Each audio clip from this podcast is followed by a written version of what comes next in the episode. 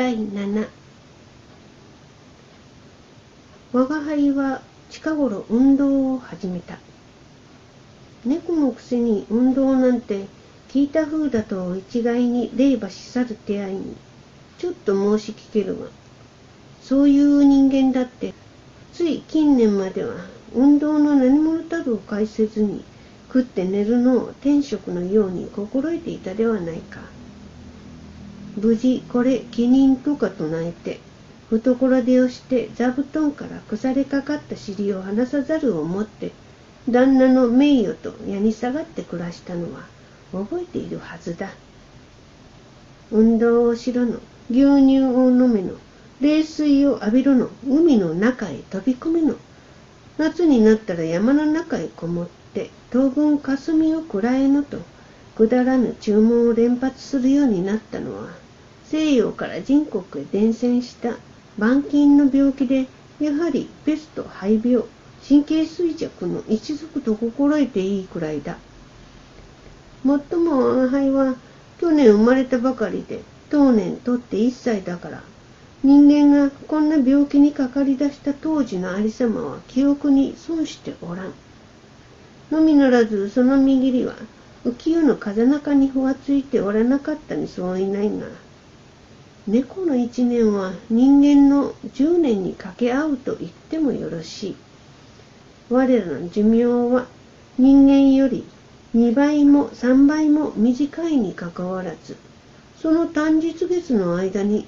猫一匹の発達は十分つかまつるところをもって推論すると人間の年月と猫の清掃を同じ割合に打算するのは甚だしき誤病である。第一一歳何ヶ月に足らぬ我が輩がこのくらいの見識を有しているのでもわかるだろう。主人の第三女などは数え年で三つだそうだが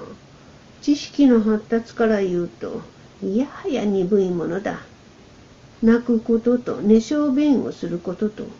おっぱいを飲むことより他に何にも知らない。妖霊時を憤る我が輩などに比べるとからたわいのないものだ。それだから我が輩が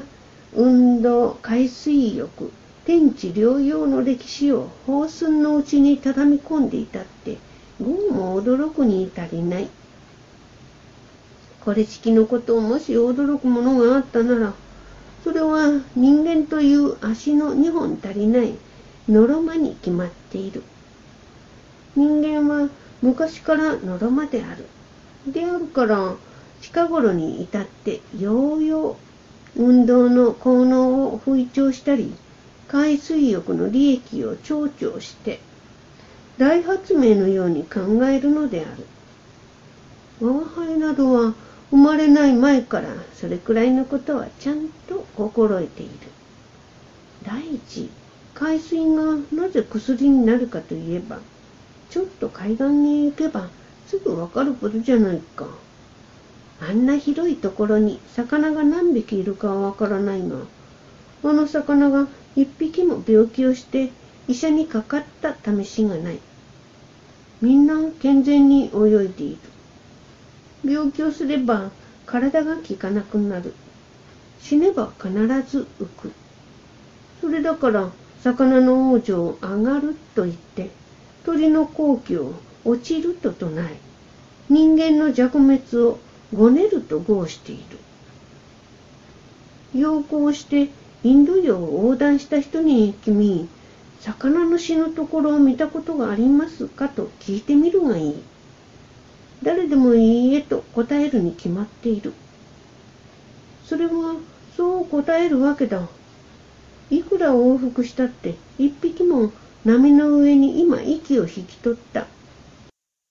生きてはいかん。魚のことだから潮を引き取ったと言わなければならん。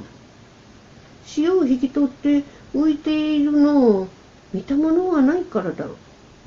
あの病々たる、あの満々たる大会をひとなく夜となく続けざまに石炭を焚いて探して歩いてもこう本来一匹も魚が上がっておらんところをもって推論すれば、